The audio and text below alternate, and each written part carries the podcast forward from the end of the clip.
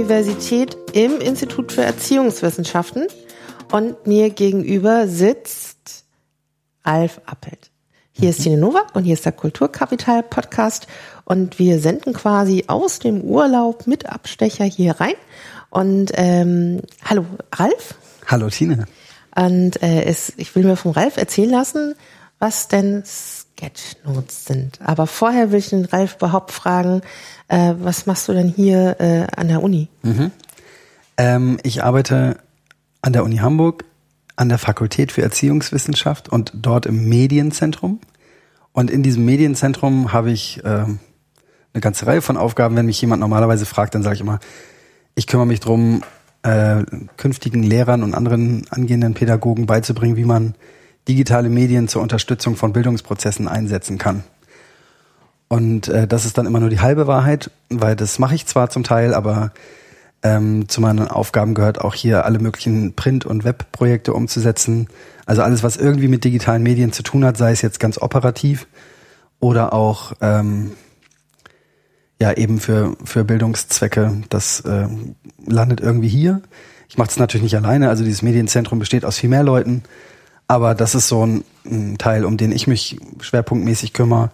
Und ähm, dieser ganze Social-Media-Bereich und mobile Geräte und so, das ist dann eigentlich mein Schwerpunkt. Ja. Genau. Und ich sehe auch hier schon, wir sitzen in deinem Büro. Das ist so ein kleines Büro, bisschen schlauchartig mit Fenster nach außen.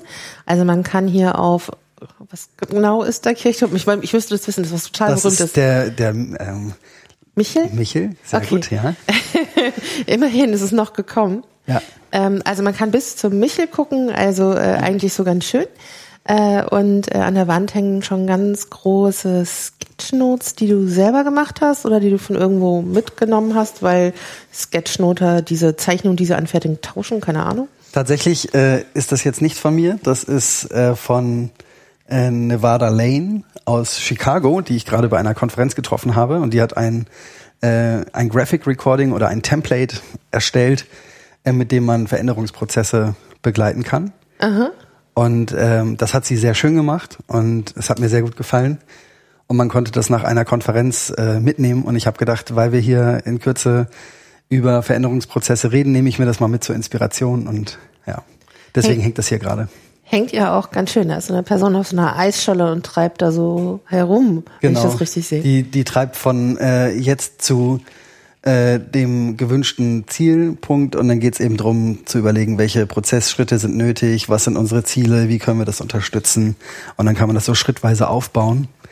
Und äh, der Clou dabei, also das könnte man natürlich auch irgendwie in einer ganz normalen Besprechung machen, aber wenn man das eben so visualisiert und darstellt, dann ist es für alle präsent und man kann das ähm, ganz schön entwickeln, weil man einen gemeinsamen Blick auf das Thema hat und weil man äh, die einzelnen Punkte, die genannt werden, auch so ein bisschen chronologisch und räumlich verorten kann. Ja, deswegen finde ich sowas ganz schön. Ich glaube, dass schon ganz viel von dem, was du gerade erzählt hast, generell auch so für Sketchnotes zutrifft, aber da ja irgendwie vielleicht nicht jeder genau weiß, was ein Sketchnote ist, ähm, vielleicht wenn du einmal ganz kurz erstmal so beschreibst, was das überhaupt so sein soll. Genau. Also jetzt muss man nochmal sagen, dieser Begriff Sketchnotes, ich glaube, der ist noch nicht so ganz hundertprozentig definiert. Für mich sind Sketchnotes eher ähm, visuell angereicherte Notizen in einem relativ kleinen Format, selten größer als A4. Insofern hätte ich das, was hier an der Wand hängt, gar nicht als Sketchnote beschrieben, weil das ist so ungefähr 2,50 Meter mal 1,20, also sehr breit und ein bisschen höher, aber vom Format eben deutlich größer als ein Flipchart zum Beispiel. Und Sketchnotes sind, wie gesagt, eher kleinformatig und dann ja Notizen, die angereichert sind mit Bildern, die aber auch nicht unbedingt ähm, ja chronologisch strukturiert sind oder linear wie so ein normaler Text und dann malt man mal ein Bild daneben, sondern das ist äh, von der Struktur vielleicht manchmal wie ein Mindmap, manchmal wie eine Tabelle, je nachdem, was für Inhalte man ähm, sketchnotet. Und das sind ähm, Aufzeichnungen, die man in erster Linie für sich macht. Zum Beispiel bei einer äh, Podiumsdiskussion würde ich dann so eine tabellenartige Struktur nehmen. Da kriegt dann jeder Sprecher kriegt so ein kleines äh, Bilder-Icon und zentrale Aussagen würde ich dann darunter auflisten oder eben auch visuell darstellen. Ähm, bei anderen Vorträgen, wo ich das noch nicht so genau weiß, wohin die Reise geht und es nur ein Sprecher, dann hat es vielleicht eher so eine Mindmap-artige Struktur oder das ist so ein ja, so eine geschlängelte Linie, die sich übers Blatt bewegt, wo man dann nachvollziehen kann, was hängt eigentlich womit zusammen. Und manchmal ergibt sich die Struktur auch erst im Nachhinein. Manchmal stellt man beim Sketchnoten auch fest, dass der Vortrag überhaupt keine Struktur hat. Das kann man dann auch sehen. Ähm, oder man hat die Struktur nicht erkannt, das kann natürlich auch sein. Ja, das sind so ähm, ganz grob eigentlich Sketchnotes. Und diese größeren Sachen würde ich eher Graphic Recording nennen, also ähm, die grafische Aufzeichnung von Vorträgen. Und das passiert in der Regel dann äh, bei irgendwelchen größeren Tagungen, wo auch ein bisschen Geld im Spiel ist, wo man dann sagt, wir wollen das gerne haben oder gerne auch bei äh, Entwicklungen im, im Bereich von Kommunen, wo man sagt, wir holen mal Bürger zusammen und wollen unseren Stadtteil entwickeln oder so, da macht man sowas auch. Und da gibt's dann aber einmal diesen Bereich Graphic Recording, also die Aufzeichnung, wo jemand irgendwie vorne sichtbar steht und das, was gesagt wird, versucht einfach visuell festzuhalten. Und es gibt noch den Bereich Graphic Facilitation, der eigentlich, eigentlich spannendere. Da geht's nämlich nicht nur drum, Dinge ähm, visuell zu erfassen, sondern auch mit der Gruppe zu interagieren. Das macht man eher in so einer Gruppe mit 15 bis 20 Leuten. Das wäre dann hier auch dieses Veränderungschart, wo man einfach sagt, okay, lasst uns mit diesem visuellen Template in diesem Fall arbeiten. Aber sowas kann sich halt auch im, im Zusammenhang mit Besprechungen entwickeln. Also im Grunde dann ist der, der, der, der das macht, so eine Art Moderator oder Moderatorin, die äh, sozusagen da das, was auf sie oder ihn zukommt, aufzeichnet und mhm. sie visuell sichtbar macht. Genau, also da, da gibt's dann verschiedene Setups. Einmal könnte man sagen, man hat einen Moderator und einen, der das visuell umsetzt und dem Moderator quasi in die Hand spielt. Ähm, aber dass es sozusagen mit der Gruppe zusammen entwickelt wird und nicht einfach nur protokolliert wird, wie so ein Graphic Recording oder Sketchnotes. Ähm, oder man ähm, hat jemanden, der sozusagen beides gleichzeitig kann, was relativ schwierig ist, weil man natürlich diese Bilder im Kopf entwickeln muss und dann aufs Papier bringen muss und gleichzeitig mit der Gruppe interagieren muss. Deswegen, äh, wenn man das irgendwie ermöglichen kann, sollte man da zwei Personen haben, die sich aber gut verstehen. Ähm, man kann das aber eben auch in einer Person machen. Gab es schon Versuche, diese drei Begrifflichkeiten irgendwie ins Deutsche zu übersetzen? Weil zum Beispiel, äh, ich glaube, Graphic Facilitator oder sowas, ich, ich kann mir den Begriff, glaube ich, noch nicht mal richtig merken. Ja, also das sind letztlich visuelle Moderatoren. Okay. Also aber aber gibt's also äh, ich nehme jetzt mal an, es gibt sowas wie eine Szene. Es gibt mhm, ja irgendwie mhm, immer so mhm, Szenen. Mhm, äh, und äh, gab es da schon die Sache, wir müssen jetzt mal, wir sagen jetzt nicht mal Sketch, sondern wir sagen lieber, ähm, keine Ahnung, äh, Schnellskizze oder sowas. Nee, also visuelle Notizen oder mhm. sowas, aber also ich glaube tatsächlich an der Stelle haben sich Sketchnotes, Graphic Recording und Graphic Facilitation schon sehr etabliert. Und auch kann, im deutschsprachigen. Und Bereich. kannst du alles drei oder sagst du ja, nee, das, das habe ich schon mal probiert, aber eigentlich Sketchnotes ist mein Ding oder eigentlich, ich bin eigentlich ein ganz guter Graphic Recorder, Sketchnotes mache ich auch.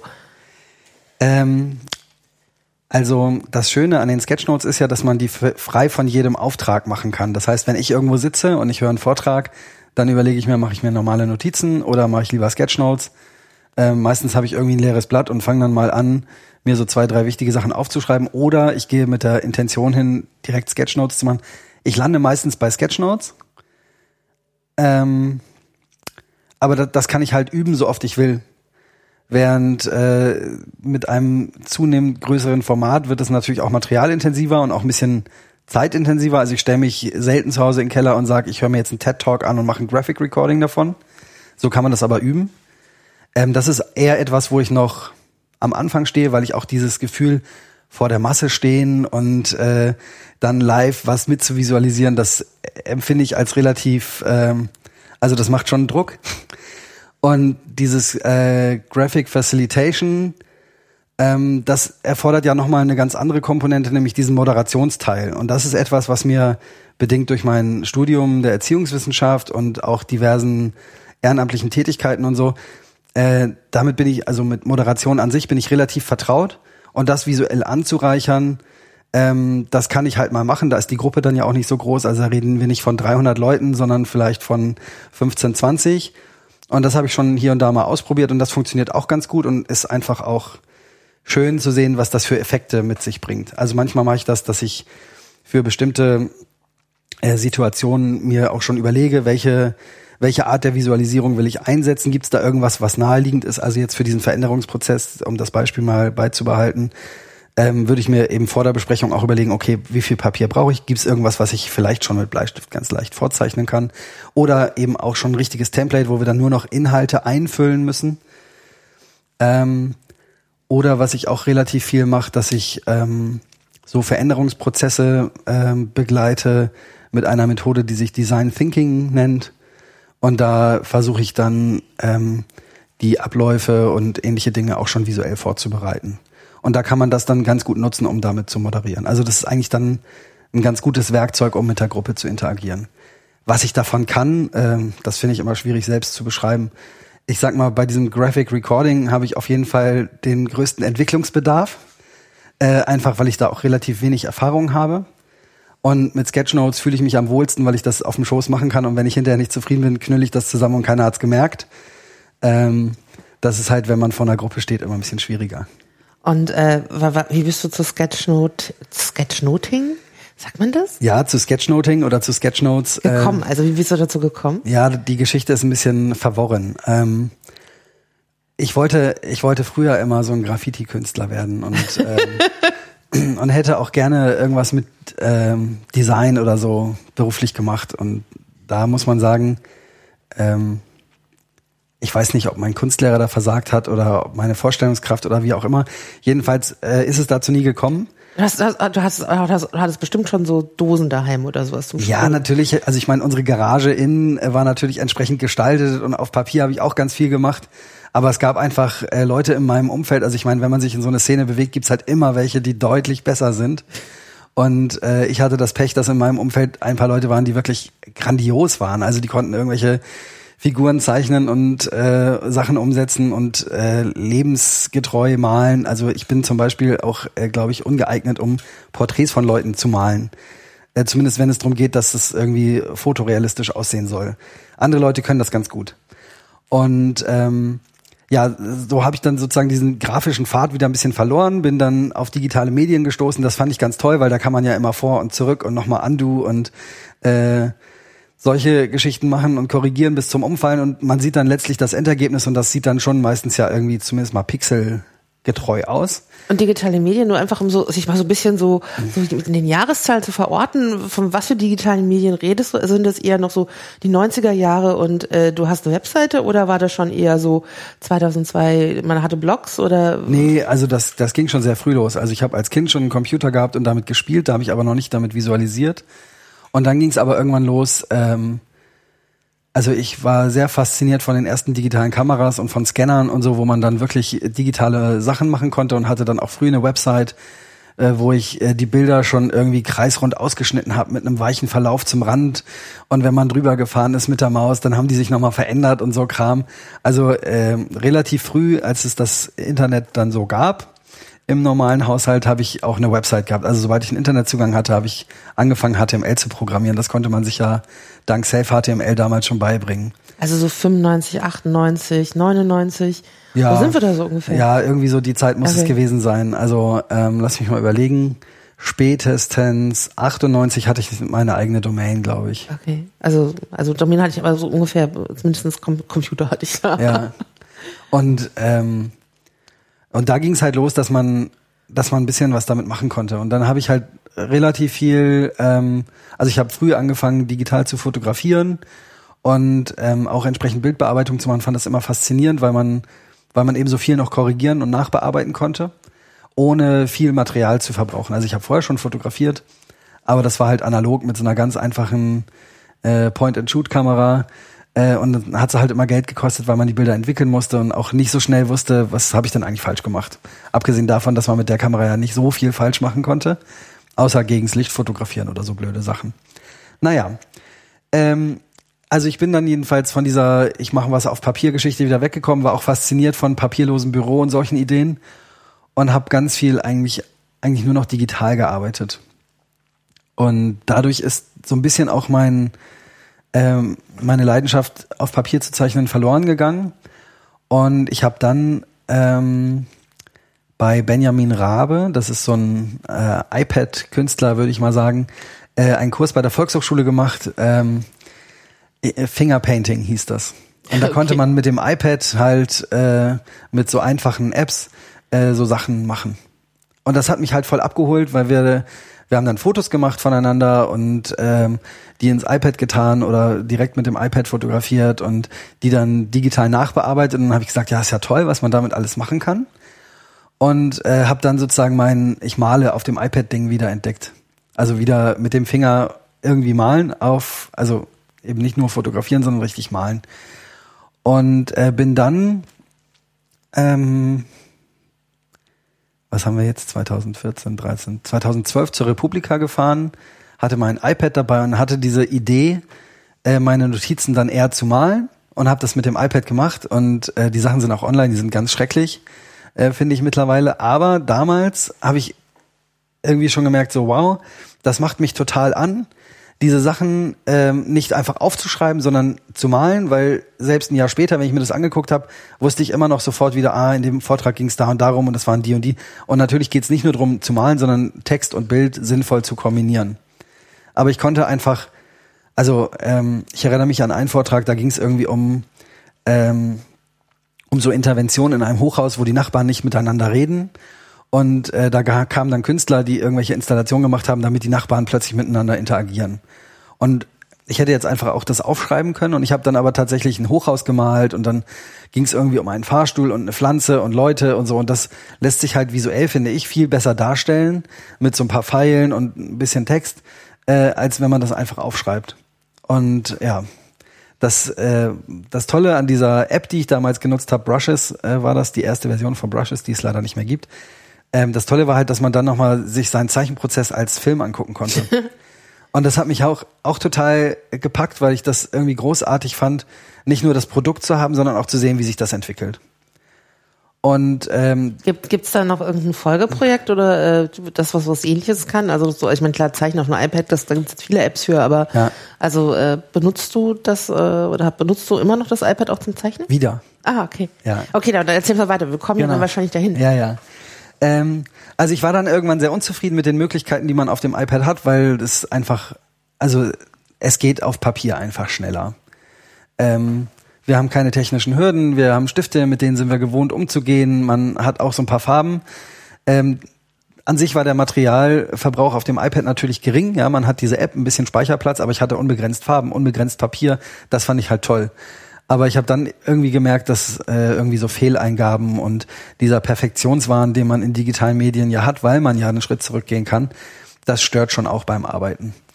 Und ähm, so bin ich dann wieder zu Papier gekommen. Seitdem ist meine Tasche wieder deutlich schwerer. Ich gebe Geld für Stifte aus, äh, die ich vorher nicht brauchte. Und ähm, habe mich dann quasi an meine Moderationswurzeln zurückerinnert und habe angefangen, ähm, zum einen Sketchnotes vermehrt wieder auf Papier zu machen und zum anderen mich auch nochmal mit dieser Frage zu beschäftigen, wie und wo kann ich denn eigentlich sinnvoll äh, Flipcharts einsetzen und wie kann ich denn eigentlich das Wissen, das ich von diesen Sketchnotes habe, auf die Flipcharts übertragen und bin dann irgendwann drauf gekommen, dass es ja auch noch sowas wie Graphic Recordings gibt, beziehungsweise habe ich vorher schon mal gesehen. Äh, auch bei dieser Republika-Veranstaltung, wo ich mit meinem iPad mitgemalt habe, da gab's äh, unter anderem Annalena Schiller, die eben versucht hat, die ganze Konferenz mitzumalen als Graphic Recording. Und äh, das fand ich total faszinierend. Einmal ästhetisch war das schön und zum anderen eben fand ich das strukturell auch gut und ähm, ja, hab, hab mit ihr dann auch kurz ein bisschen gequatscht. Und im Jahr drauf hat sie mich dann angetwittert oder angemailt, äh, ob wir nicht zusammen eine Session zum Thema Sketchnotes machen wollen bei der Republika.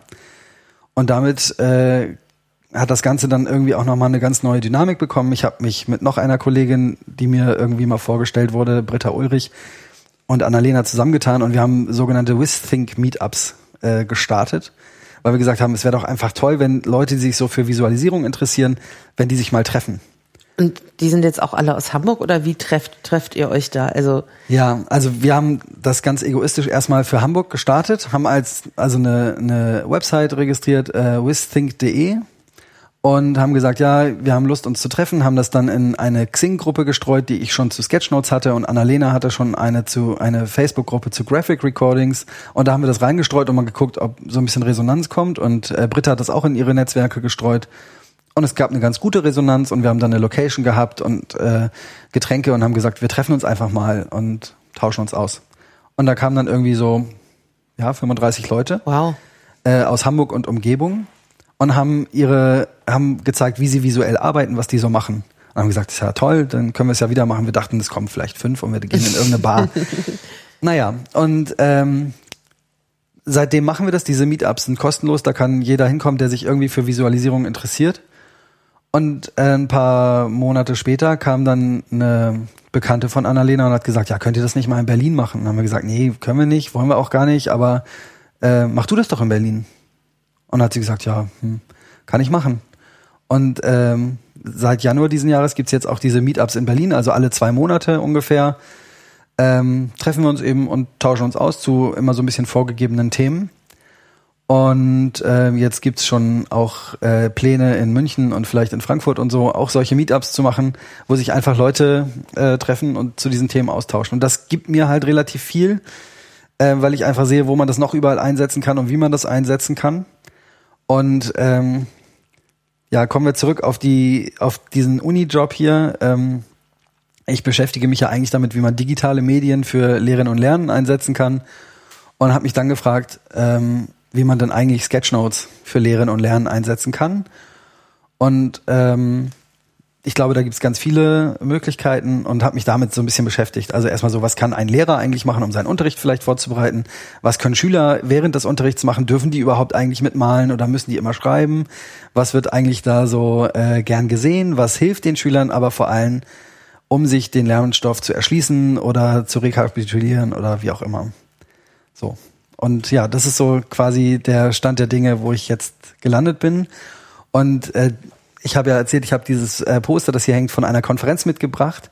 Das war die Juvis, die hat gerade in Berlin stattgefunden. Das äh, ist eine, also eigentlich, ähm, das war, hieß deshalb jetzt Juvis, weil es zum ersten Mal in Europa war. Eigentlich ist es die Jahrestagung der, des International Forum for Visual Practitioners. Ähm, also auch relativ breit gefasst, aber es sind eben so Graphic Recorder, Graphic Facilitator, Sketchnoter und frag mich was. Äh, auch irgendwelche Moderatoren, die sagen, ich will mal ein bisschen visueller arbeiten. Die treffen sich halt einmal im Jahr irgendwo und jetzt halt das erste Mal in Europa. Und äh, bei dieser Konferenz habe ich mit äh, Annalena und Britta zusammen einen Workshop gegeben, äh, Digital Visual Thinking on the iPad. Und da haben wir halt nochmal geguckt, ähm, was sind denn Apps, die man sinnvollerweise für diesen Bereich auf dem iPad benutzen kann. Haben drei Apps rausgesucht, ähm, haben die ausprobiert mit den Teilnehmern, haben denen gezeigt, was so äh, Kniffe und Tricks sind, wie die Apps besonders gut funktionieren, wo sie ihre Schwachstellen haben, wo sie ihre Stärken haben und ja, haben damit ein bisschen gearbeitet. Und welche drei Apps sind das? Ja, okay, das sinnvolle Frage. ähm, äh, das ist zum einen Paper. Das ist ähm, so eine App, die so ein bisschen im Notizbuchstil herkommt, sehr schöne Pinselspitzen hat, das eine äh, wirklich wie so Wasserfarben, äh, eine gern genommene App, ganz hübsch, ähm, aber von einem Funktionsumfang relativ limitiert, hat aber auch den Charme, dass sie halt den Einstieg sehr schnell ermöglicht. Die nächste App, die wir vorgestellt haben, ist Adobe Ideas, auch übersichtlich vom Funktionsumfang, ähm, kostenlos. Und ähm, was auch ganz toll ist, Sie ermöglicht den Export als Vektordatei. Das heißt, man kann das beliebig groß skalieren. Da kommt dann bei mir schon wieder der Medientyp durch, der sagt, ah, was kann man damit machen und so. Aber äh, das ist halt toll. Und im Gegensatz zu Paper hat diese App eben auch Ebenen. Also man kann so in, man muss sich das vorstellen, als würde man mehrere Klarsichtfolien übereinander legen und kann auf den Folien unterschiedlich arbeiten und Schritte rückgängig machen und so. Also über Photoshop, wo du auch zum Beispiel so genau, Ebenen wie bei kannst. genau, sowas in der Art. Und die dritte App, die wir vorgestellt haben, heißt äh, Procreate. Die ist so ein bisschen ein Mix aus den anderen beiden. Also die hat auch Ebenen und so, ist aber pixelbasiert. Ähm, insofern nicht beliebig skalierbar, aber dafür kann man zum Beispiel auf allen Ebenen Fotos einfügen, die man dann meinetwegen abmalt. Man kann äh, auch hier die Bilder wieder als Film exportieren, was ich ja sehr gerne mag. Äh, man kann, das finde ich auch ganz toll, äh, Werkzeugspitzen, also die Pinselspitzen, mit denen man dann mal selber erstellen, verändern. Man kann sie ähm, speichern, man kann die verschicken. Also ich könnte dir meine Werkzeugspitzen schicken und du kannst damit weiterarbeiten. Man kann auch die Bilder verschicken und damit weiterarbeiten, inklusive aller Ebenen. Und das geht halt sonst, glaube ich, bei, bei keiner anderen App so schön wie bei Procreate. Ähm, kostet irgendwie fünf Euro ein Keks, ist aber wirklich eine, eine sehr schöne App. Und seitdem ich mich damit wieder stärker beschäftigt habe, äh, fange ich halt auch wieder an, äh, Sketchnotes auf dem iPad zu machen oder zu überlegen, macht es vielleicht auch mal Sinn, das iPad direkt an den Beamer anzuschließen und dann seine Sketchnotes da zu machen. Und da es aber noch nicht die ganz perfekte App gibt, ähm, freue ich mich, dass äh, Holger Niels Pohl angefangen hat, eine App zu entwickeln, auf deren Namen ich gerade nicht komme. Aber die ist sozusagen wie dieses alte Brushes plus aller wichtigen Features, die man sich immer so gewünscht hat. Und der entwickelt jetzt diese App und die kommt Ende des Jahres wohl recherchiert nachher einfach nach und dann wissen wir, wie die genau. heißt. Ja. Kann ja kann ja alles in die Notizen, äh, genau. die ich ja ganz ausführlich mache, auch reingeschrieben werden. Ja. Also geht ja nichts verloren. Ähm, und äh, also ich habe auch ein iPad und ja. äh, ich finde ja Zeichnen auch ganz toll. Ja. Äh, das ist ja auch meine meine stille Hoffnung, dass wir vielleicht nachher auch zum Zeichnen noch ein bisschen kommen.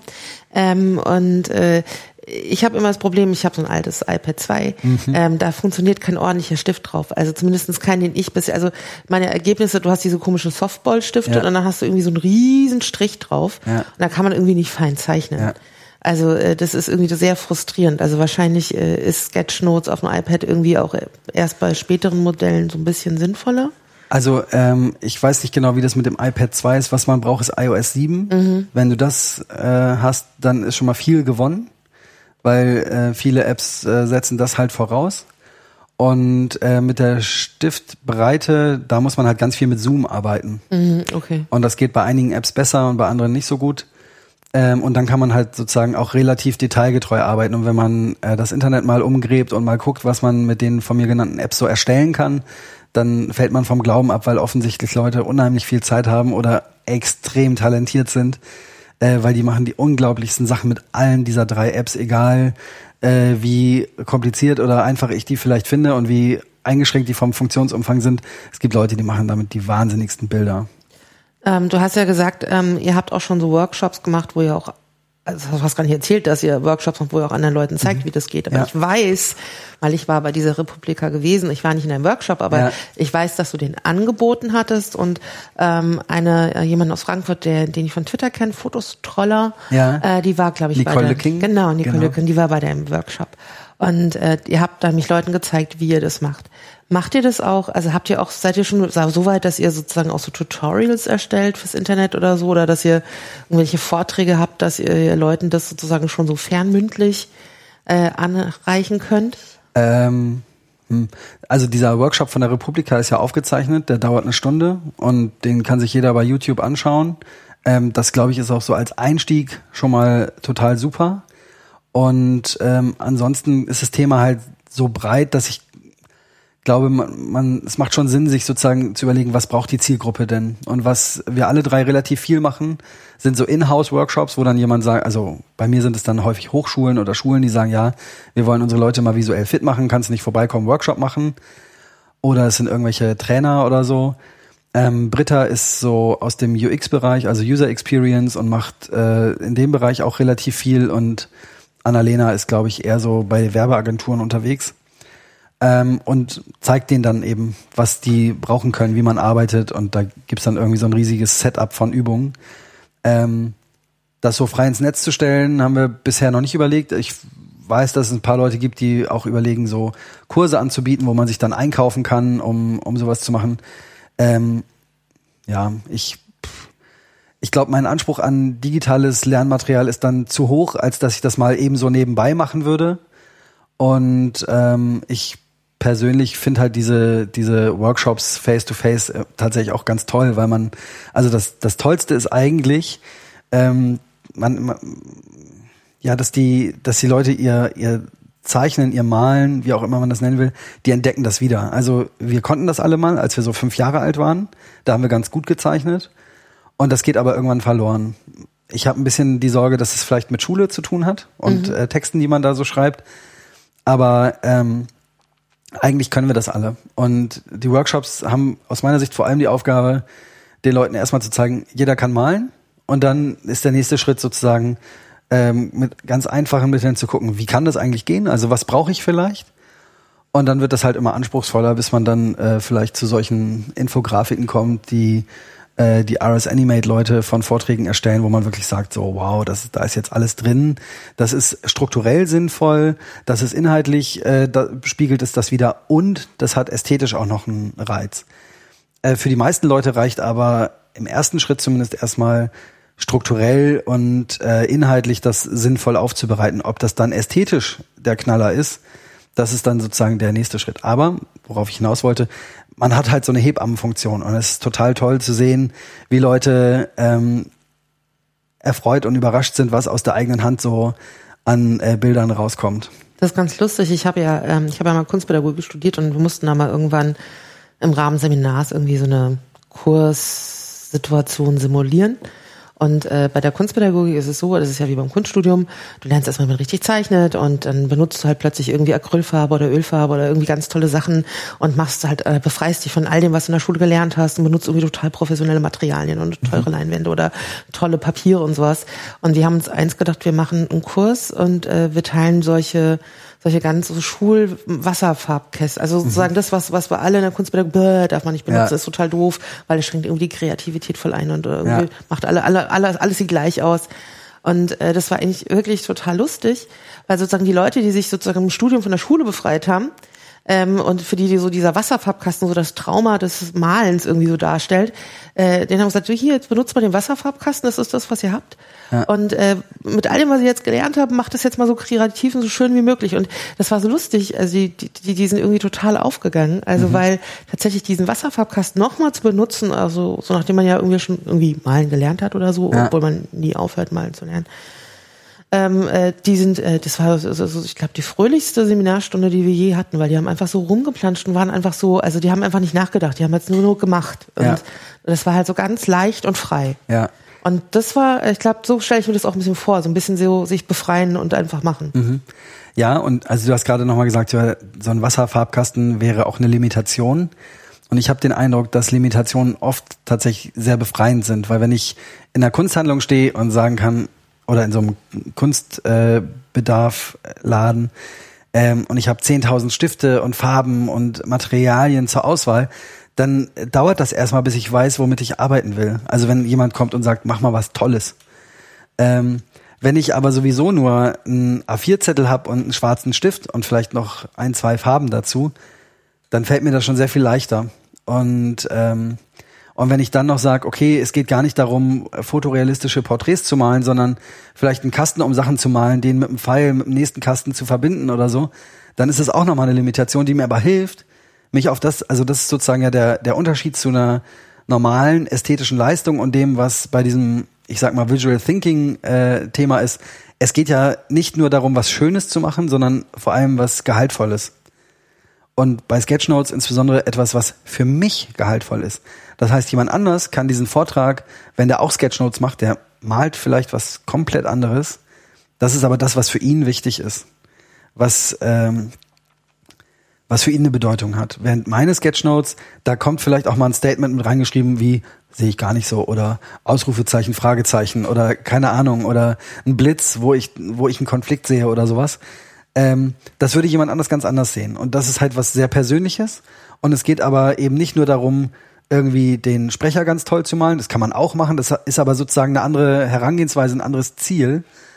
Ähm, mir geht's halt drum, für mich die Inhalte äh, so aufzubereiten, dass ich irgendwann Lust habe, sie wieder anzugucken. Und ähm, dass ich, ähm, und ich merke einfach, dass sie mir helfen, mich zu erinnern. Und dass ich in dem Moment, wo ich das erstelle, äh, den Inhalt auch nochmal im Kopf irgendwie übersetzen und ähm, übersetzen muss und auch nochmal anders durchdringe, als wenn ich es einfach nur aufschreibe. Ich meine, du hast ja auch erzählt, du hast dir das eigentlich für dich selbst so ein bisschen selbst erarbeitet. Also ich meine, du hast ähm, mit dem iPad angefangen zu zeichnen und darüber bist du zum Sketchnoten gekommen. Mhm. Aber Sketchnotes gab es ja auch schon vorher woanders. Also mhm. es ist ja nicht, dass du das jetzt da erfunden hast, nee, sondern das ist ja wahrscheinlich eher so, dass du das gemacht hast und gemerkt hast, ach guck mal, da gibt's ja auch andere Leute, ja, die machen ja, genau. sowas. Und äh, weißt du, weißt du, wie da das so passiert ist, wo das herkommt oder wo da so die Communities sind? Also gibt's da so eine Geschichte ja. Sketchnotes oder einen Gründungsmythos? Ja, also wo das herkommt, ist, äh, das weißt du auch. Du weißt nur nicht, äh, die haben das halt nicht Sketchnote genannt, sondern Höhlenmalerei. Ah, okay. Aber ähm, letztlich haben die Geschichten erzählt mit Bildern und das einfach irgendwo angemalt mit ganz einfachen Symbolen. Da gab es dann einen Speer und einen, einen Höhlenmann und dann gab es vielleicht noch einen ähm, Mammut und dann haben die das erlegt und dann haben sie ihren Kindern erklärt, wie man das macht und das ist sozusagen der Ursprung. Da kommt es eigentlich her, würde ich sagen. Also was früheres wäre mir zumindest nicht bekannt. Und seit wann das Sketchnotes heißt, keine Ahnung. Also einige nennen es auch Scribe oder äh, Visual Notes oder sonst wie. Ähm, ich glaube, der bekannteste Sketchnoter ist ein Amerikaner namens Mike Rody, der ähm, zumindest äh, ein Buch rausgebracht hat, das heißt äh, Sketchnote Hand The Sketchnote Handbook ähm, oder auf Deutsch äh, das Sketchnote Handbuch und dann gibt es das in vielen anderen Sprachen. Übrigens ein Buch, das sich wirklich lohnt, auch als Buch zu kaufen, weil das sich total toll anfühlt. Ähm, und ja, ich glaube, der hat sozusagen das nochmal festgeklopft. Dann gibt's noch Eva Lotta Lamm aus äh, London, die auch schon seit Ewigkeiten Sketchnotes macht und auch Bücher dazu rausgebracht hat. Oder ihre, ihre Sketchnotes als Bücher äh, anbietet. Ja, äh, wer das tatsächlich erfunden hat, habe ich keine Ahnung. Ja. Zu diesem Mike Rody würde ich gerne noch was sagen, weil der in seinem Buch auf einer Sache ganz viel rumreitet und ich finde, damit hat er recht. Ähm, und das bringt uns nochmal zu dem Kunstunterricht von dir. Ähm, er sagt, Ideas not Art. Also es geht darum, ähm, ja, die, die Inhalte kommunizierbar zu machen, visuell kommunizierbar zu machen und nicht äh, künstlerisch tätig zu sein. Das habe ich mir jetzt auch schon gedacht, dass es eigentlich eher wie so eine Art Sprache ist. Also im Grunde muss man sich vorstellen, vielleicht, dass so die alten Ägypter einfach alle Sketchnoter waren. Mhm, also, genau. mit, also wenn ja. die, wenn man sich so Zeichnungen anguckt, also vielleicht nicht jetzt so die reine Hieroglyphe, aber es gibt ja immer diese tollen Bilder, die man sieht, wenn, wenn man so, äh, wenn es irgendwelche Dokumentationen über ähm, Höhlen, äh, Höhlengräber nicht, aber über diese Gräber gibt. Ja. Ähm, das ist im Grunde ja auch schon eine Form des visuellen Recordings. Also ja. ähm, und also viele asiatische Schriftzeichen, ich glaube vor allem im Japanischen, ich bin da nicht der Experte, aber ich glaube, die sind auch häufig aus Bildern abgeleitet. Also da gibt's dann schon noch ein paar Entwicklungsschritte dazwischen, aber der Ursprung waren eigentlich Bilder, anders als bei unseren Buchstaben. Und ähm, das ist ja auch naheliegend. Also äh, warum soll man ähm, bestimmte Sachen äh, nicht vielleicht auch verbildlichen? Also von daher, ähm, ja, ich glaube, es ist schwierig zu sagen, wo der Ursprung ist. Ich würde tatsächlich die Höhlenmalerei äh, tippen. Und das wird auch oft so verbreitet. Ich finde auch so lustig, weil du eben gerade gesagt hast, das weißt du schon nicht so. Nee, weiß ich nicht, keine ja. Ahnung. Und du so Höhlenmalerei. Ich so, ja, okay, davon habe ich schon mal was gehört. Ja, ja also, dieser Begriff ist halt so, der beschreibt es, glaube ich, noch mal ein bisschen, wie das sozusagen heute genutzt wird. Äh, heutzutage würde man halt keine Sketchnotes mehr an der Höhlenwand machen, ähm, sondern eher auf Papier oder auf irgendwelchen digitalen Medien. Aber theoretisch könnte man sie auch in den äh, Sand am Strand machen oder an die Höhlenwand. Ähm, bevor ich mir jetzt von dir vielleicht mal zeigen lasse, wie das geht, noch ein, ein, eine, ein Schlenker. Mhm. Und zwar, du hattest äh, auch noch erzählt, dass du jetzt überlegst, wie du das auch hier quasi in deine Arbeit integrieren kannst, in die Erziehungswissenschaft, wo du ja mhm. Für die digitalen Medien zuständig bist. Äh, und, und, und wie, wie würdest, also einerseits denke ich, geht es ja um so Lehre oder sowas. Mhm. Aber äh, machst du sowas auch zum Beispiel für Kollegen? Also wenn ihr Besprechungen macht oder so, das wurdest du da schon oder wissen deine Kollegen, dass du das machst? Also das ist ja sowas, du hast ja sowas studiert und gelernt mhm. mhm. und bist dann hier als Erziehungswissenschaftler und nicht als, als Zeichner. Ja. Äh, und es geht ja auch manchmal so Wertigkeiten, wie sowas betrachtet wird. Da hat man ja auch manchmal so ganz äh, eigene mhm. Vorstellungen. Mhm. Das ist so. Der Wissenschaftskontext ist da ja auch manchmal so ein bisschen, ich würde nicht sagen eindimensional, aber man weiß eigentlich, was da so wertig ist und was nicht. Ja. Ja. Äh, wie ist denn das so? Ähm, ja, ich bin unsicher tatsächlich. Erstmal äh, schönen Gruß an alle Kollegen, die das hier vielleicht hören. Ähm, ja. Also es gibt einige Kollegen, die wissen sehr, sehr genau, was ich da tue. Ähm, ich kann gar nicht sagen, ob die das jetzt gut oder falsch finden oder wie auch immer. Ich sehe aber, dass sie zumindest Teile davon hier und da selber dann umsetzen. Die sind, ähm, was, was das Künstlerische angeht, in vielen Teilen auch deutlich begabter als ich. Ähm, ich habe das hier in Besprechungen bisher noch nicht äh, so eingesetzt, weil ich weiß, dass also äh, sozusagen die die Kultur überhaupt hier mit Visualisierung zum Beispiel in Besprechungen zu arbeiten ist relativ gering ausgeprägt. Also selbst ein Beamer, um eine Tabelle anzugucken oder Präsentation oder so, äh, kommt relativ selten vor. Äh, und auch das ist sozusagen ein Problem, mit dem man auch in der Schule zu kämpfen hat. Ähm, irgendwie Flipcharts, die irgendwo rumstehen oder Pinwände, äh, die gibt's vielleicht gerade noch. Dann braucht man aber noch Papier und Stifte und zwar am liebsten Stifte, mit denen man auch gerne arbeiten mag. Äh, und spätestens da äh, stellt man dann fest, ah, hier war drei Monate die Kappe offen oder die Spitze ist schon total hinüber. Das ist halt eine Katastrophe. Deswegen äh, entsteht es selten so ad hoc. Ich habe das aber hier und da schon mal vorbereitet und was ich gerne schon gemacht habe, ist das in Lehrveranstaltungen zu machen. Also so für Evaluation oder so habe ich schon sehr visuell gearbeitet das kam auch extrem gut an und hat mir auch viel mehr Rückmeldung gegeben als zum Beispiel ein schriftlicher Evaluationsbogen. Also das heißt, die Studierenden haben am Ende des Seminars äh, ihre Evaluation gezeichnet. Äh, nee, wie? so nee, ich habe dann auch mit so mit so Templates gearbeitet, Okay. wo man dann irgendwie, was weiß ich, das ist dann irgendwie manchmal so ein Punktekleben oder das hat sich irgendwie über Icons ausgedrückt oder sowas in der Art.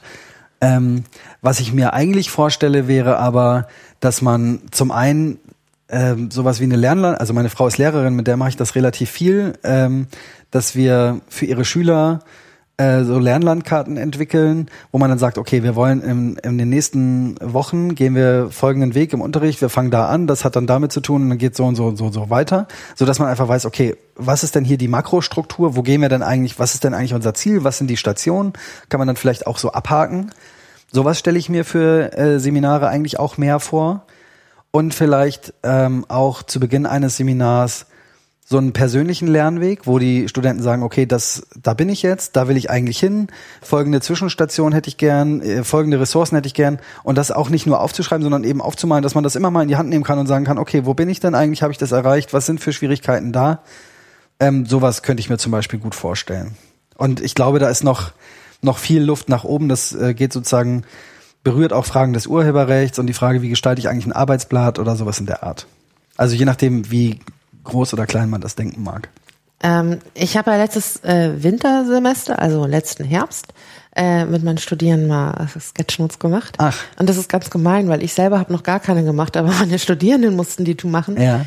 Äh, und zwar ähm, mussten die Sketchnotes machen. Also es gab einen Text zu Lerntheorien, weißt du, so Behaviorismus und Konstruktivismus und so. Und ich finde, äh, wenn man da jetzt nicht so ein Herz dafür hat, ist es auch manchmal ganz schön schwierig, sich sozusagen die so, so selber vorzustellen, was das so bedeutet und wie die funktionieren. Und ich hatte die Idee gehabt, wenn die sozusagen Sketchnote dazu machen und die konnten sich auch, also sie konnten alle drei vergleichen oder nur so einen Punkt rausgreifen, um das zu visualisieren ähm, ist es vielleicht für manchen einfacher sozusagen, sich mit den, also weil die, diese Theorien so bildhaft zu machen. Und äh, die sind jetzt auch, die meisten sind nicht sehr schön geworden. Also die sind, weißt du, so Strichmännchen und äh, oft nur so mit Blei. Also das ist also nicht sehr liebevoll oder so. Ja. Aber ähm, das war vom Feedback schon auch so, dass, dass dann auch gesagt wurde, ach, das ist ja schon also ganz interessant. Die haben, hätten noch nie drüber nachgedacht, dass man auch Texte, die sie theoretisch, also Theorietexte, die sie lesen, dass man die visualisieren könnte, Ja. um die vielleicht besser verstehen zu können. Und fand das jetzt so vom Feedback eigentlich ganz nett. Also so Ja. als, als, als, als Lernunterstützung zum Lesen für Texte. Ja, also das hat, aus meiner Sicht hat das zwei Komponenten, nämlich einmal, dass die, ähm, dass die Studierenden oder die Lernenden ähm, versuchen müssen, diesen Text zu übersetzen und zwar nicht in eine andere Sprache, sondern in Bilder, also was vielleicht dann ja auch eine Bildsprache äh, einfach ist. Aber äh, sozusagen die, die Struktur oder Systematik wird nochmal ganz anders deutlich. Und äh, wenn man dann die Lernenden bittet, das, was sie gezeichnet haben, zu erklären, dann verlieren die sich auch nicht mehr so schnell, weil da irgendwie so Textmarker Stellen im Text sind, sondern die haben dieses Bild, das sie selbst entwickelt haben. Und da wird der eine wird Behaviorismus so darstellen und der andere ganz anders, aber die haben, man kann trotzdem sehen und da wird es dann für den Lehrer auch interessant. Ähm, haben meine Lernenden das verstanden? Oder wo hakt es eigentlich? Und das finde ich ganz toll, weil man nicht einfach so zum nächsten Punkt springt, sondern weil man sagen kann, okay, wir haben hier eine Stelle gefunden, ähm, die ist noch nicht allen klar geworden. Lass uns noch mal versuchen, das ein bisschen rauszuarbeiten. Wie, wie glaubt ihr denn, dass das und das funktioniert? Und das ist halt super spannend, weil man, ähm, also das meinte ich vorhin auch mit in so Teambesprechungen mal Sachen aufzumalen, weil es häufig so Missverständnisse gibt, gerade wenn Leute miteinander arbeiten, die nicht, die das nicht schon seit Jahren machen, sondern wenn man äh, versucht, Leuten zu erklären, was mache ich eigentlich oder was ist eigentlich meine Idee, die von dem Thema noch nicht so viel Ahnung haben. Ähm, ich erinnere mich gerne an ein Praktikum, das ich mal bei einer großen Fluggesellschaft gemacht habe. Da gab es zwei Abteilungen, nämlich einmal die Bildungsabteilung und einmal die IT-Abteilung. Und ähm, die Bildungsabteilung hat sich gewünscht, dass, dass sie ein Forum bekommen, so ein Online-Forum. Und die IT-Abteilung hat gesagt, ja, können wir machen.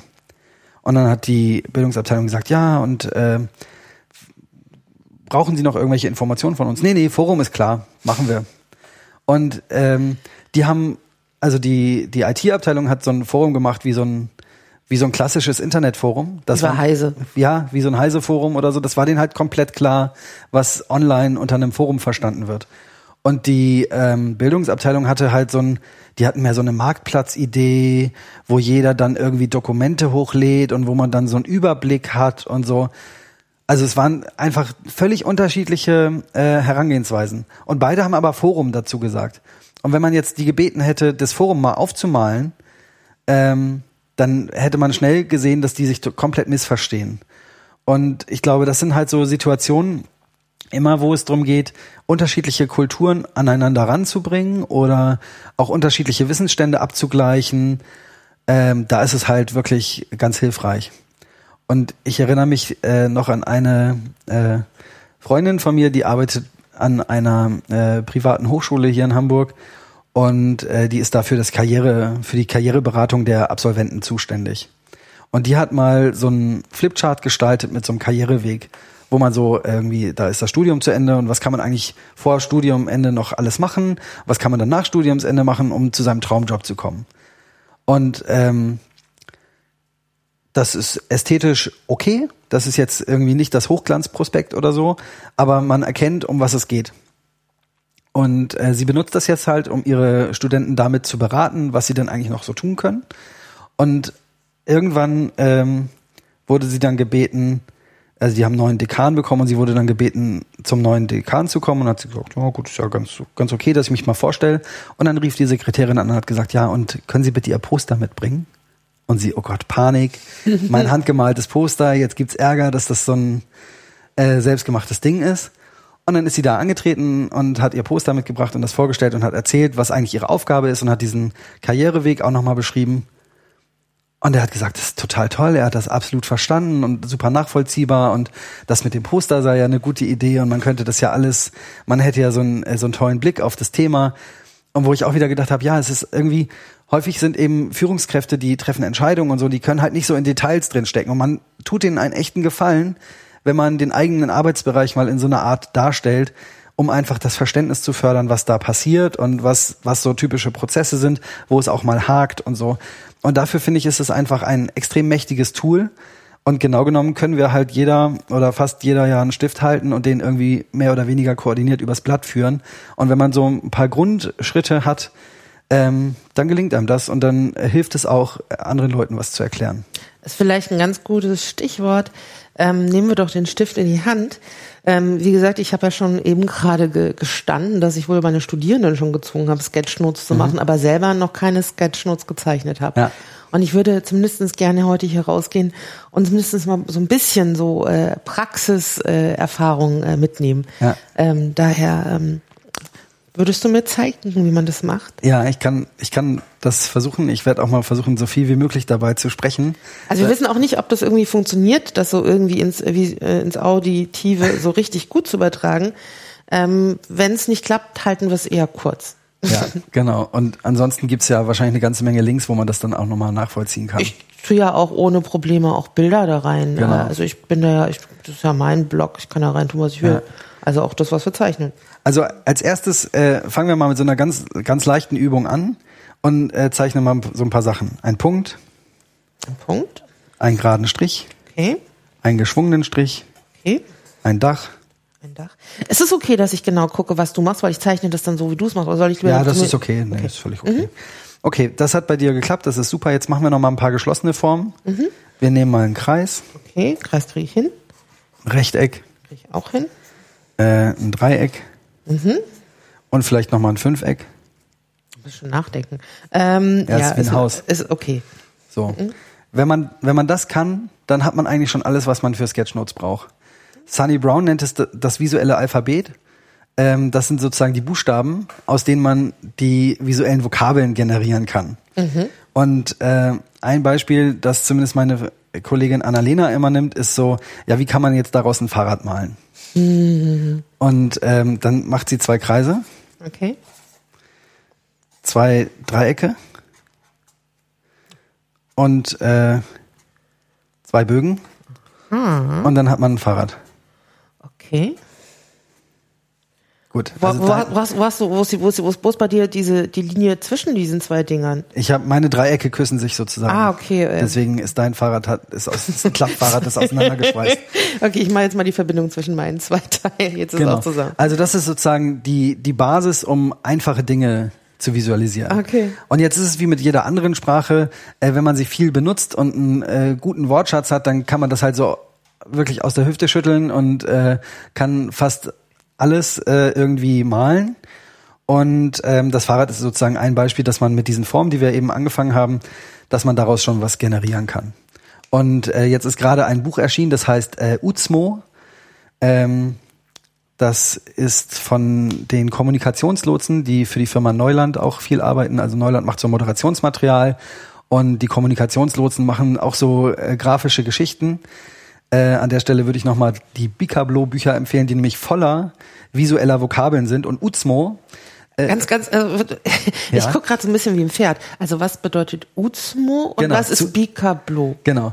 Äh, oh, äh, Bicablo weiß ich gar nicht mehr. Also die Bücher heißen so, danach kann man mal googeln. Ja. Äh, ich glaube, es heißt Bildkartenblock. Ah, okay. Und Vielleicht. genau, Vielleicht, ja. Uzmo sage ich gleich noch was zu. Jedenfalls diese Bicablo-Bücher sind voller visueller Vokabeln und dieses Uzmo-Buch äh, definiert auch nochmal Sketchnotes und ist sozusagen ein Einstieg in diese visuelle Welt. Ähm, und ich hätte statt Uzmo auch Sumo gesagt. Ah, okay. Und wenn man sich diese Buchstaben nimmt, Z, U, M und O, äh, dann kann man aus diesen Buchstaben eine Glühlampe bauen. Das zeige ich dir Aber mal. die muss ich dann irgendwie anders zusammensetzen. genau. Also, nicht, okay. also ich mache ein Z. Okay. Um dieses Z kommt das U, Okay, und drum, dann das M ist der Glühdraht oben drauf. und das O. Ah, okay. Und das um das M oben drauf die Lampe schwupp. Genau. Sehr schöne Glühlampe. So. Dann kriegt die noch so ein paar Striche, dass sie leuchtet. Also das ist äh, die Uzmo oder Sumo Glühlampe. Cool. Und ähm, so gibt es halt ganz viele Vokabeln, die man beliebig erweitern kann, die man aus einfachen Elementen zusammensetzt. Und ähm, so kann man sich diese Bildvokabeln erdenken. Was man Und ja, ich verstehe jetzt auch, warum es Uzmo heißt, weil du machst erst das U und dann das Z und dann das M und dann das Genau. O. Okay, also es braucht ein bisschen, aber es kommt auch bei mir an. Ja. Also ich würde immer noch Sumo sagen. Mhm. Dann muss man halt in einer anderen Reihenfolge, äh, also dann würdest du halt erst das Z, dann, dann das U, dann das M und dann das O machen. Ja. Kommt aber am Ende aufs Gleiche drauf Ich raus. kann mir halt Sumo besser merken als Uzmo oder schöner sprechen, aber egal.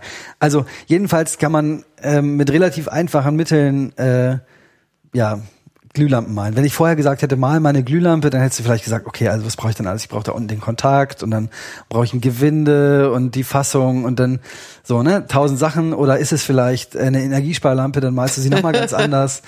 Ähm, das könnte man ja auch machen, um, keine Ahnung, zum Beispiel, also ich würde jetzt vielleicht noch eine Energiesparlampe machen, um dann äh, Diversität auszudrücken oder um Unterschiede klar zu machen oder sowas. Aber das ist sozusagen dieser, dieser Teil der Bildvokabeln.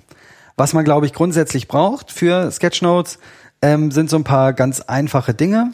Und das Allereinfachste ist erstmal irgendwie so Text. Okay. Text. Genau, jetzt schreiben wir einfach mal Text auf unser Blatt. Und äh, Text kann natürlich auch ganz unterschiedlich aussehen. Also wir haben, ich habe jetzt äh, Großbuchstaben genommen, du auch.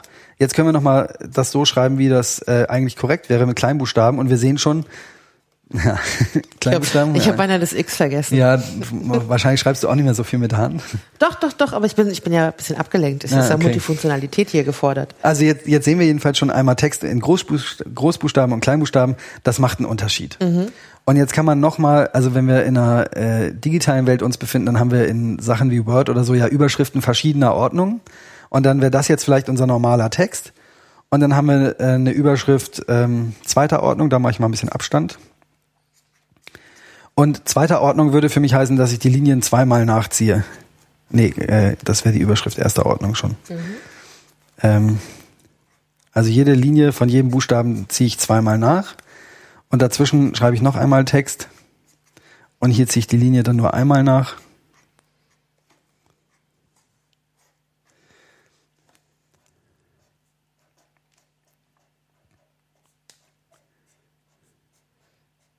Okay. So, und auch da sieht man jetzt wieder, dass sozusagen die, die Abstufung, äh, wie der Text sich darstellt, ist eben eine ganz unterschiedliche. Und auch damit kann ich meine Sketchnotes strukturieren. Dann äh, gibt es aus meiner Sicht noch äh, alle möglichen Boxen. Also das Einfachste ist irgendwie, wenn ich einen Text habe, mache ich da einfach einen Rahmen drum. Ich bin übrigens verschrien als der Typ, der um alles einen Rahmen drum macht. Also wenn mein Flipchart oder mein Bild oder so am Ende fertig ist, dann kommt da immer noch mal ein Rahmen drum. Das hat so eine psychologische Komponente, weil unser Gehirn das dann als geschlossene Einheit wahrnimmt. Das heißt, wenn ich Sachen gruppieren möchte in irgendeiner Form, also es muss ja nicht nur ein Wort sein, sondern vielleicht auch ein Textblock oder mehrere Icons, dann mache ich da einfach einen Rahmen drum. Und ein Rahmen kann einfach so wie hier sein mit ein paar Linien. Oder äh, ein Rahmen kann auch, und da wird's dann schon ein bisschen ästhetischer, kann auch einfach wieder so ein einfacher viereckiger Rahmen sein. Und dann kommt da oben vielleicht noch ein Pinökel hin und unten. Und dann sieht das aus wie so ein Schild am Wegesrand.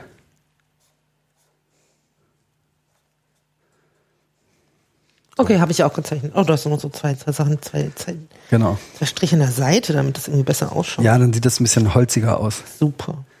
Ähm, dann ganz typische, ganz typische Box sind irgendwie Sprechblasen. Okay. Genau, da ist der Trick, dass man diese kleine Ecke zum Schluss macht. Also erstmal den Kreis, eine kleine Lücke lassen, damit man dann noch seinen, seinen Nupsi dran machen kann, der dann zu der jeweiligen Figur führt. Ähm, die kann man natürlich auch alle ein bisschen abwandeln. Also man könnte zum Beispiel ähm, sagen, ähm, also für die Killerphrase gibt es so ein ganz beliebtes Bild. Also ich mache erstmal wieder so den Teil der Sprechblase. Lasse ich zwei Lücken. Hier unten kommt mein Nupsi ran. Und hier kommen so, äh, so Killerzähne. Das ist dann eine Killerphrase. Also so kann man Sprechblasen sozusagen abwandeln. Okay, aber äh, ich sehe das jetzt ja Kopf über. Das, das kann dann so, so beißen quasi Genau. dadurch. Das sieht aus wie so ein, so ein Das Pac-Man mit kriegt so Zähnen. gezackte Zähne. okay. Ah, krass. Also mache ich da auch so und so. Dann kriegt das hier so Riesenzähne. Ach, weißt du, wie das aussieht? Kennst du dieses Musical mit dieser Pflanze? Ja, äh, das heißt, äh, ähm, Horror, Little Shop, Little of, Shop of Horror. Horrors. Genau. Sieht ein bisschen aus wie diese, diese Pflanze. genau. Ähm, dann auch eine sehr beliebte Box ist äh, das Blatt Papier. Das, ähm, da lasse ich rechts oben die Ecke immer noch ein bisschen frei. Und dann äh, wird die nämlich nicht ganz gezeichnet, sondern kriegt so eine abgeschrägte Ecke. Und dann so wird das nach unten abgeknickt. Ah, okay. Und dann weiß man, ah, das, das ist wohl ein Papier oder ein Dokument.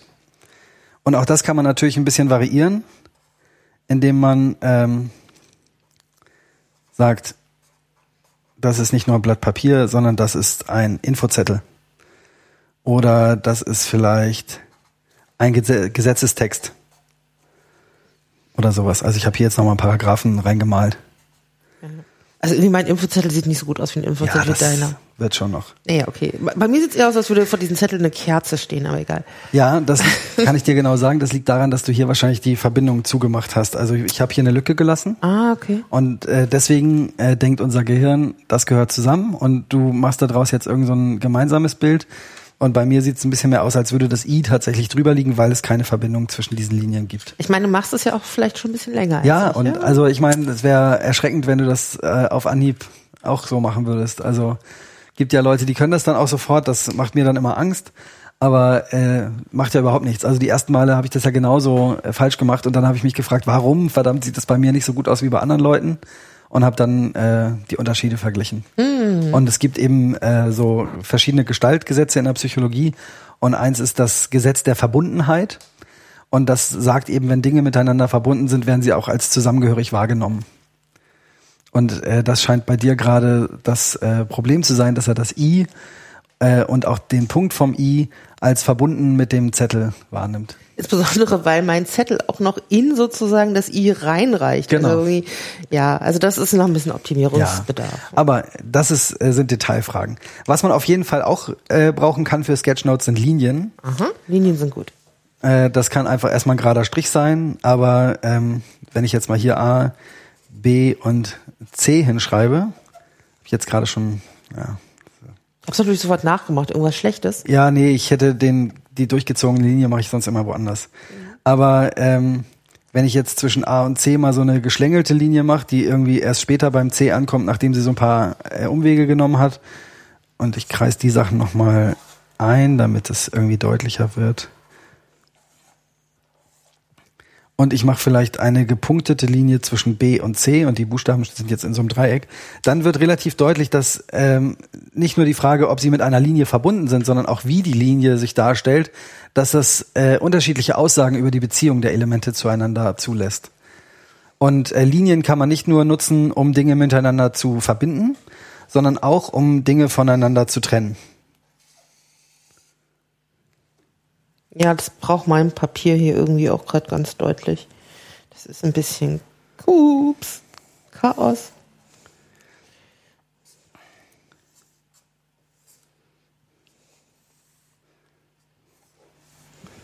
So.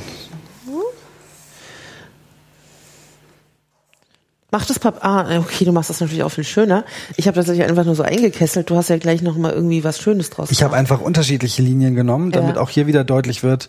Also nee, die sind jetzt auch mehr zufällig gewählt, aber die Art, wie ich die Linien mache, hat auch hier wieder einen Einfluss auf die auf die Aussagekraft. Und manchmal hilft es auch einfach, unterschiedliche Linien zu nutzen, um ähm, um es ein bisschen hübscher zu machen.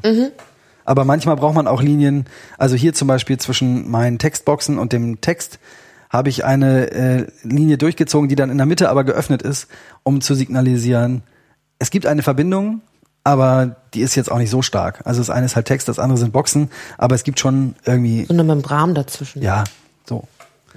Also ist jetzt auch nur ein Beispiel. Das sind so typische Elemente. Ähm, jetzt lass ich mal überlegen, was gehört da noch dazu. Was wir auf jeden Fall auch immer brauchen, sind Pfeile. Okay. Ähm, das einfachste ist so ein Strichpfeil. Ja. Den kann eigentlich auch jeder. Ich nicht. Nee, du bist schon einen Schritt weiter. Ähm, der nächst anspruchsvolle Pfeil ist dann nämlich der mit der Pfeilspitze. Okay, das ist den, den ich eben als allererstes mal zeichnen wollte. Genau, also den mache ich jetzt auch mal. Den kann man natürlich, wenn man die Spitze schon so äh, so äh, mehrdimensional macht, dann kann man natürlich den Pfeil an sich auch mehrdimensional machen.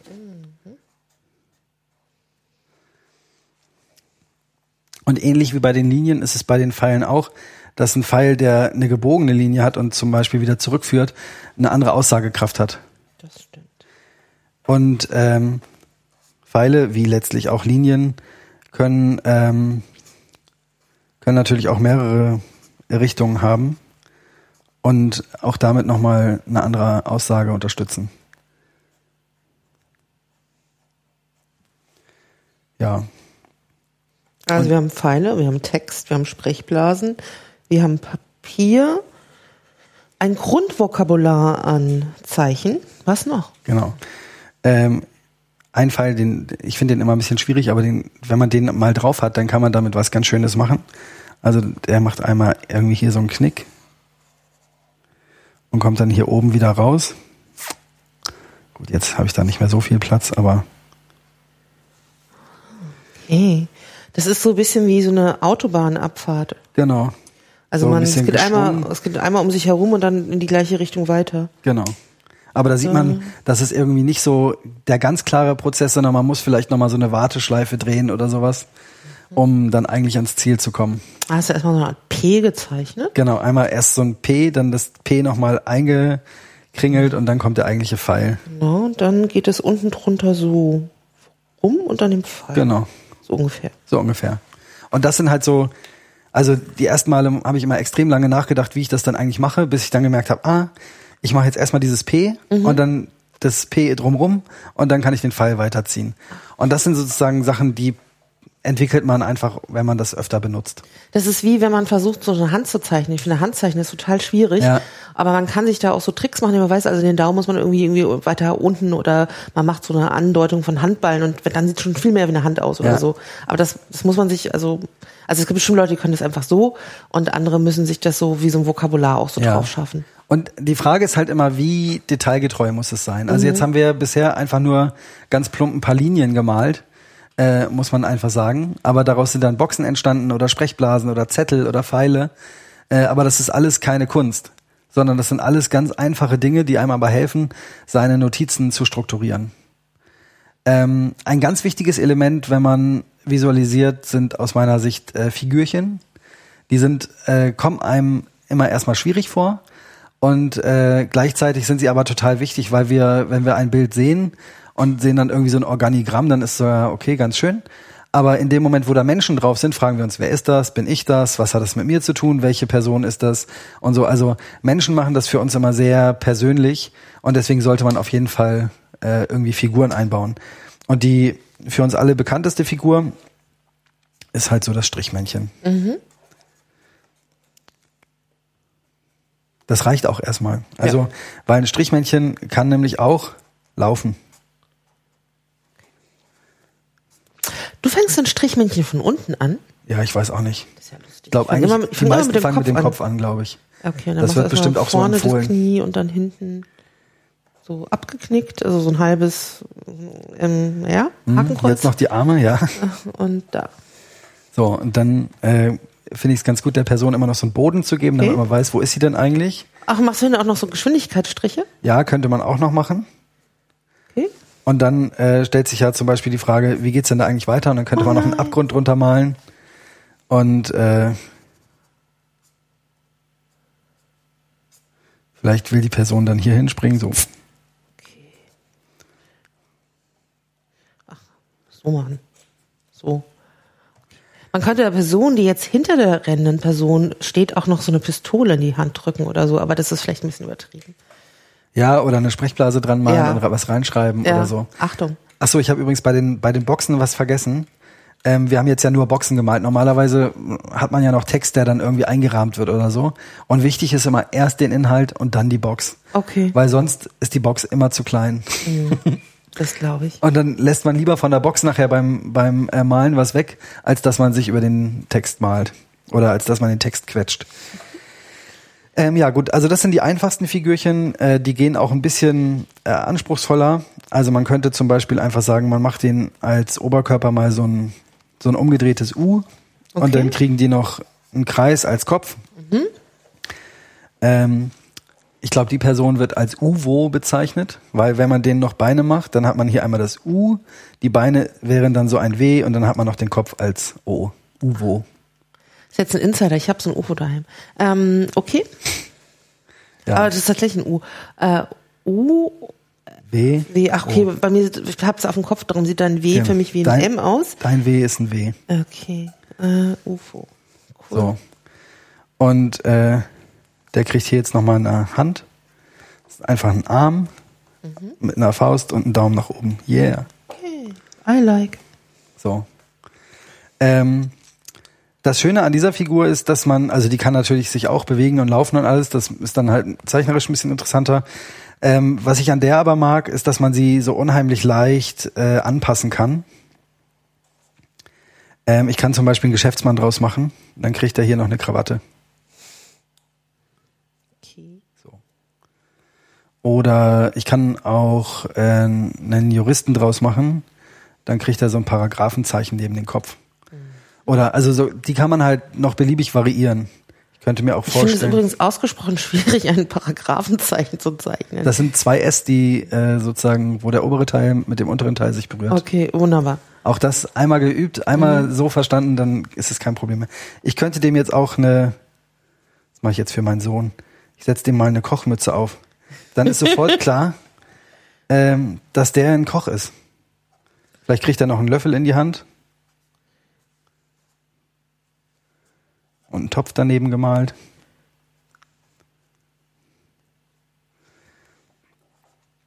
Und was, ah, mein Topf ist ein bisschen Ich misslungen. habe mal eine Pfanne gemalt. Auch gut. Ähm, Okay. Auch Beine. bei mir kriegt er noch eine gepunktete Hose. Ah, okay. Ähm, und jetzt ist natürlich, das ist ja eine relativ einfache Zeichnung von einem Koch, wo man sich fragt, ja, ich will kein Rezept malen oder so, vielleicht will ich auch das. Aber ähm, es wird auch bei, bei Sketchnotes und Graphic Recordings und so wird sehr viel mit Metaphern gearbeitet. Und jetzt, wenn man jetzt zum Beispiel sagen, sowas hätte wie viele Köche verderben den Brei, dann äh, könnte man halt da drei Köche hinmalen, in die Mitte einen Topf und dann Blitz drüber oder sowas. Und so fängt man halt an, sich äh, die, die Sachen, die man hört, in, in Bilder umzubauen. Ist es, äh, wäre das übrigens auch ein Tipp, wenn man zum Beispiel Sketchnoten beginnt und nicht gleich mit einem TED-Talk anfangen möchte, so ein Graphical Recording dazu zu machen, dass man sich so klassische Sprichwörter nimmt und versucht, die erstmal umzusetzen? Habe ich noch nicht probiert, kann man aber gut machen. Was ich, was auf jeden Fall ein Tipp wäre, ähm, Also das Schöne an einem TED Talk ist ja im Vergleich zu einem normalen Vortrag, ich kann auf die Pause-Taste drücken. Ähm, oder ich könnte auch tatsächlich Texte, die ich gelesen habe, versuchen zu sketchen. Also sowas würde ich machen. Ich würde mir jetzt nicht, ich, also ich ehrlich gesagt hätte auch keine Lust, mir zehn TED Talks anzuhören, nur um sie zu sketchen. Also wenn sie mich auch interessieren, okay, aber nur um sie zu malen, würde ich es nicht machen. Da würde ich halt ähm, Sachen sketchen, die ich sowieso konsumiere. Ob das dann die Nachrichten sind oder irgendwelche Zeitungsartikel oder was auch immer, Das würde, ja, Blogartikel. das würde ja auch auf die Sprichwörter, also sozusagen nur um Sketchnote zu üben, ist Ja. irgendwie doof, sich zehn Sprichwörter rauszusuchen. Ja, wobei manchmal, also man kann das ja auch als Geschenk oder so vielleicht mal äh, brauchen. Äh, das kommt, das kommt in jedem Gästebuch oder so auch toll an. Also wenn man da ein bisschen reinkritzelt. Ja. Und ähm, wenn man, wenn man das so weit hinkriegt, dass man halbwegs erkennen kann, was es ist, wunderbar, reicht völlig aus. Auch bei Hochzeiten und so ist immer wieder gern genommen. Ähm, Männchen. Ähm, ja, also es gibt noch ein paar weitere, das lassen wir vielleicht erstmal dabei. Und dann, das haben wir auch gerade schon angesprochen, gibt's noch so ein paar Effekte wie diese, diese Speedlines oder Schatten ist auch immer so ein Thema, deswegen habe ich immer gern noch einen grauen Stift dabei. Ähm, ich könnte jetzt hier also meine, ähm, den, den Sockel meiner Glühlampe mal grau machen oder ich kann meinen Boxen noch einen grauen Schatten geben. So etwas, das ist halt auch ganz schön. Oder hier bei dem Schild kriegt vielleicht der Pfahl auch noch eine graue Schattierung. Ähm, davon profitieren diese Bilder auch immer sehr.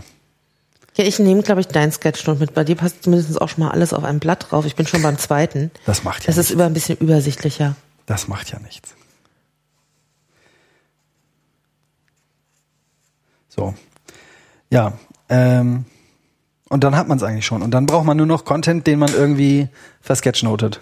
Schick.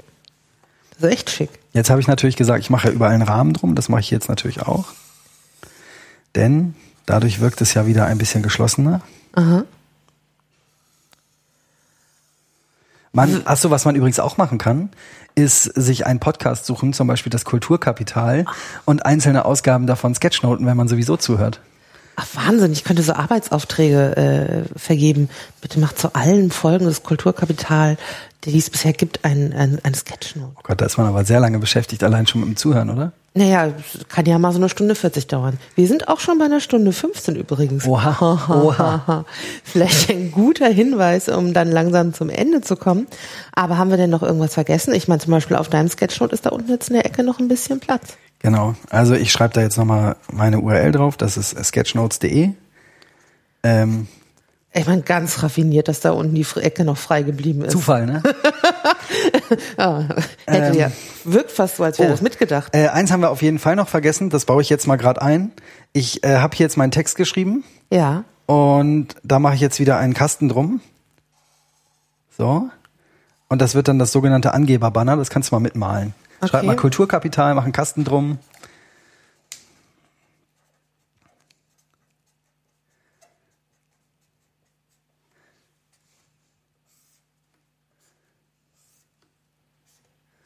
So.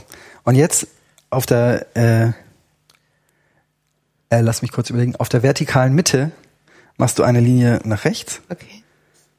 und eine Linie nach links. Okay. Dann äh, kriegt die da so einen Knick und wieder raus Komm wieder raus. und ziehst dann unterhalb des Kastens eine Linie Ah, okay, das, äh, okay, okay, das verstehe ich. So.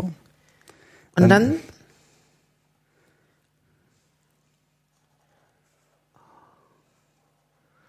Wow. Ich meine, das hört man, das sieht man jetzt nicht so genau, was wir machen, weil man kann es ja nur hören. Aber das ist irgendwie ziemlich äh, tricky. Aber ich muss kurz nachdenken, damit ich jetzt keinen Fehler mache.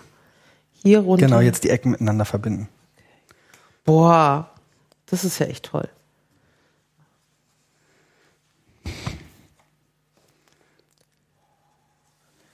Verrückt. Tatsächlich, das ist jetzt so ein schickes Banner, muss man sich halt angucken.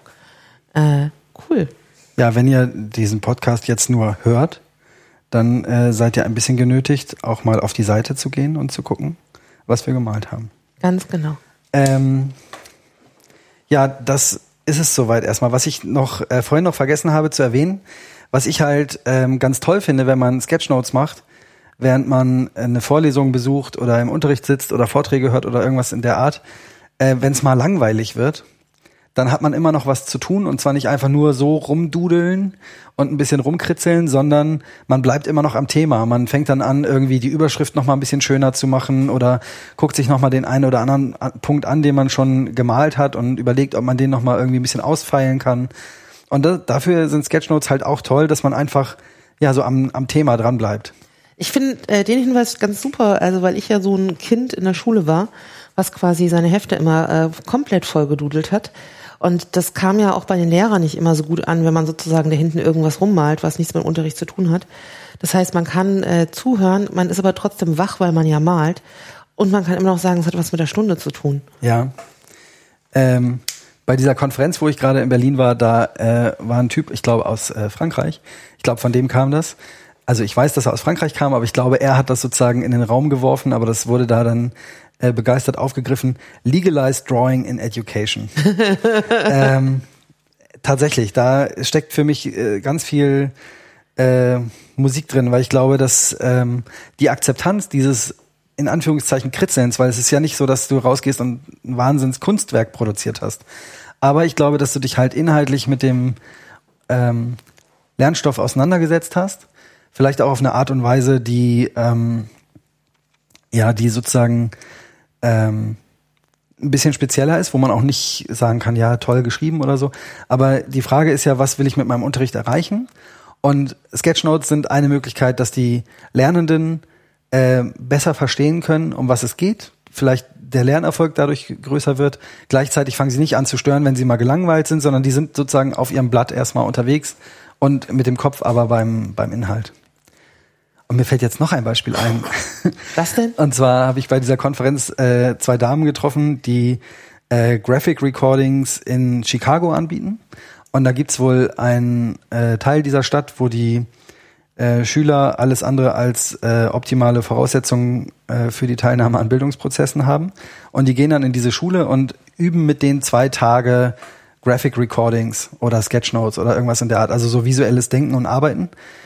Und die Schüler bekommen in der Schule dann die Möglichkeit von ihren Lehrern, äh, wenn sie Inhalte oder wenn sie Fragen beantworten sollen, bekommen sie die Möglichkeit, das ganz traditionell zu machen, also eine, eine Mathematikaufgabe äh, zu lösen oder einen Text äh, zu schreiben oder sowas. Oder sie bekommen die Möglichkeit, die Frage visuell zu beantworten. Und ähm, also ich glaube, da gibt es keine Untersuchung zu, aber die haben mir erzählt, dass ähm, in dem Moment, wo die Schüler sich entscheiden, das visuell zu beantworten, sie in der Regel äh, richtig antworten, während äh, die konventionellen Antwortmöglichkeiten äh, teilweise dazu führen, dass sie eben nicht richtig antworten, weil die äh, ja, weil, weil die Werkzeuge der Schriftsprache wahrscheinlich limitiert sind genau, bei ihnen. Ja, und sie eher in der Lage sind, sich visuell auszudrücken. Ja. Und das, also da, ich möchte da auf jeden Fall gerne dranbleiben und mich mit denen nochmal weiter vernetzen und austauschen, weil ich finde das einen ganz spannenden Punkt für äh, Schüler, denen man erstmal eine Lernschwäche unterstellt. Und die Frage ist einfach, ähm, ob das tatsächlich eine Lernschwäche ist oder ob nicht einfach nur die, die Möglichkeiten, wie man ähm, die Inhalte kommuniziert, also du hast gerade gesagt, limitiert sind, ob die vielleicht einfach auf einer anderen Ebene antworten, als die Lehrer sich das vorstellen. Mhm. Und insofern finde ich das halt sehr spannend, dass die Schüler da die Möglichkeit haben, das auch visuell zu beantworten. Ähm, du hattest ja vorhin schon mal ganz kurz gesagt, dass wir uns ja auch schon mal auf dem EduCamp getroffen hatten. Da mhm. hatte ich ein kurzes Interview gemacht zu deinem ganz, ganz kleinen Nebenprojekt, was ja. du mit deiner Frau machst, diesen Erste-Hilfe-Podcast.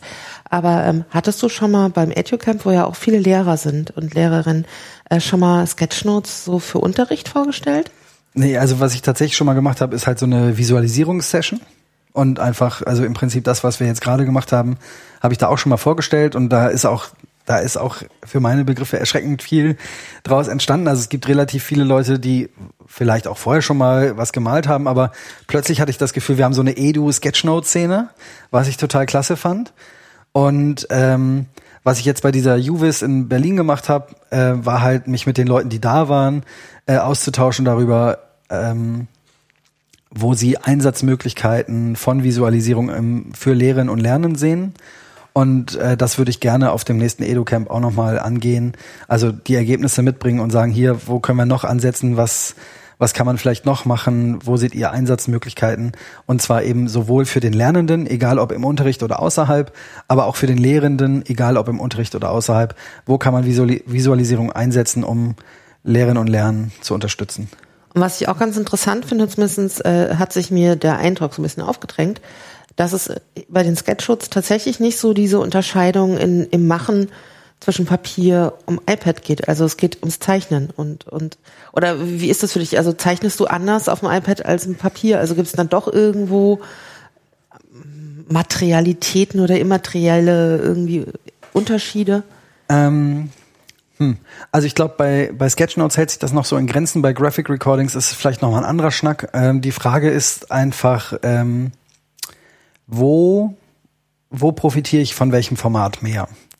Und was ich gerne und viel mache, ist diese Sketchnotes auch relativ schnell über Social Media Kanäle zu teilen, weil ich den Eindruck habe, wenn ich einen Vortrag gehört habe ähm, und da so eine Sketchnote erstellt habe, dann kann das vielleicht für andere auch hilfreich sein, um sich an die Inhalte zu erinnern. Vielleicht ist es auch für Leute, die den Vortrag nicht gehört haben, äh, ein Anreiz, sich das äh, Video dazu anzugucken oder nach einem Skript zu suchen oder versuchen, den Vortragenden nochmal zu kontaktieren, weil irgendwas drin ist, was sie neugierig macht. Ähm, und natürlich auch um Feedback zu bekommen von Leuten, die sagen, ja, äh, das habe ich aber anders verstanden und man kommt dann irgendwie ins Gespräch. Das finde ich ganz gut. Und da ist natürlich sozusagen, wenn ich das auf dem iPad erstellt habe, dann habe ich gleich ein digitales Produkt und kann das direkt raustwittern und bloggen und habe das vielleicht noch als Film oder kann noch mal was nachkorrigieren, habe beliebig viele Farben und Ebenen und so und das ist ganz nett. Ähm, ansonsten der Prozess des Erstellens finde ich ist auf Papier im Moment noch einfacher ähm, zum einen aufgrund der Limitation. Ich habe begrenzt Platz, ich habe begrenzt Farben, ich habe ähm, begrenzt Korrekturmöglichkeiten. Also ich muss auch eine andere Fehlerkultur entwickeln. Ich muss also damit leben, wenn ich mal einen Strich falsch gemacht habe und streich das dann durch, aber der, der Fleck ist dann da. Äh, oder ich äh, mache vielleicht was ganz anderes draus, äh, woraus spontan ja auch mal was ganz Schönes Neues entstehen kann. Ähm, Dafür habe ich aber auch weniger Barrieren. Also ich habe keine, keine Falscheingaben, weil ich mal irgendeine Geste machen wollte auf dem iPad, um irgendwas rückgängig zu machen oder, oder so. Also plötzlich habe ich da so einen fehlerhaften Strich. Das passiert mir auf dem Papier nicht so schnell. Äh, wenn mich aber mal jemand anruckelt, weil er irgendwie an mir vorbeigeht oder so, dann ist natürlich auf dem Papier, wenn da der Strich ist, ärgert mich das dann schon ein bisschen. Also wenn es gar nicht mein Fehler war, sondern sozusagen eher technisch bedingt ist.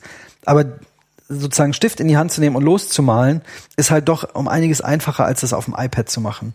Das geht los mit der Handballenablage, da gibt es bisher ganz wenig Möglichkeiten, wo das ernsthaft unterstützt wird.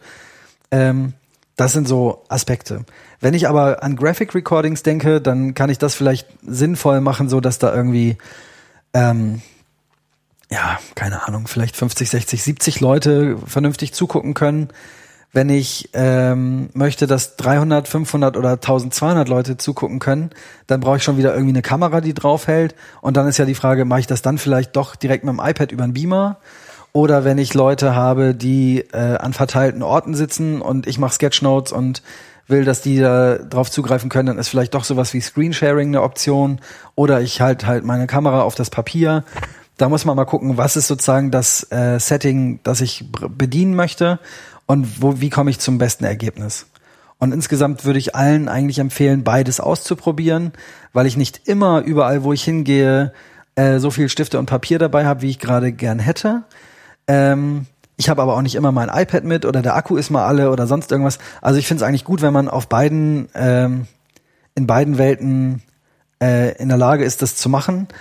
Und letztlich, wie gesagt, ich kann es eigentlich auch mit einem, äh, mit einem kleinen Stöckchen im Sand machen ähm, die Hauptarbeit findet im Kopf statt und äh, das Papier oder das iPad ist eher so ein Ausgabemedium. Ja.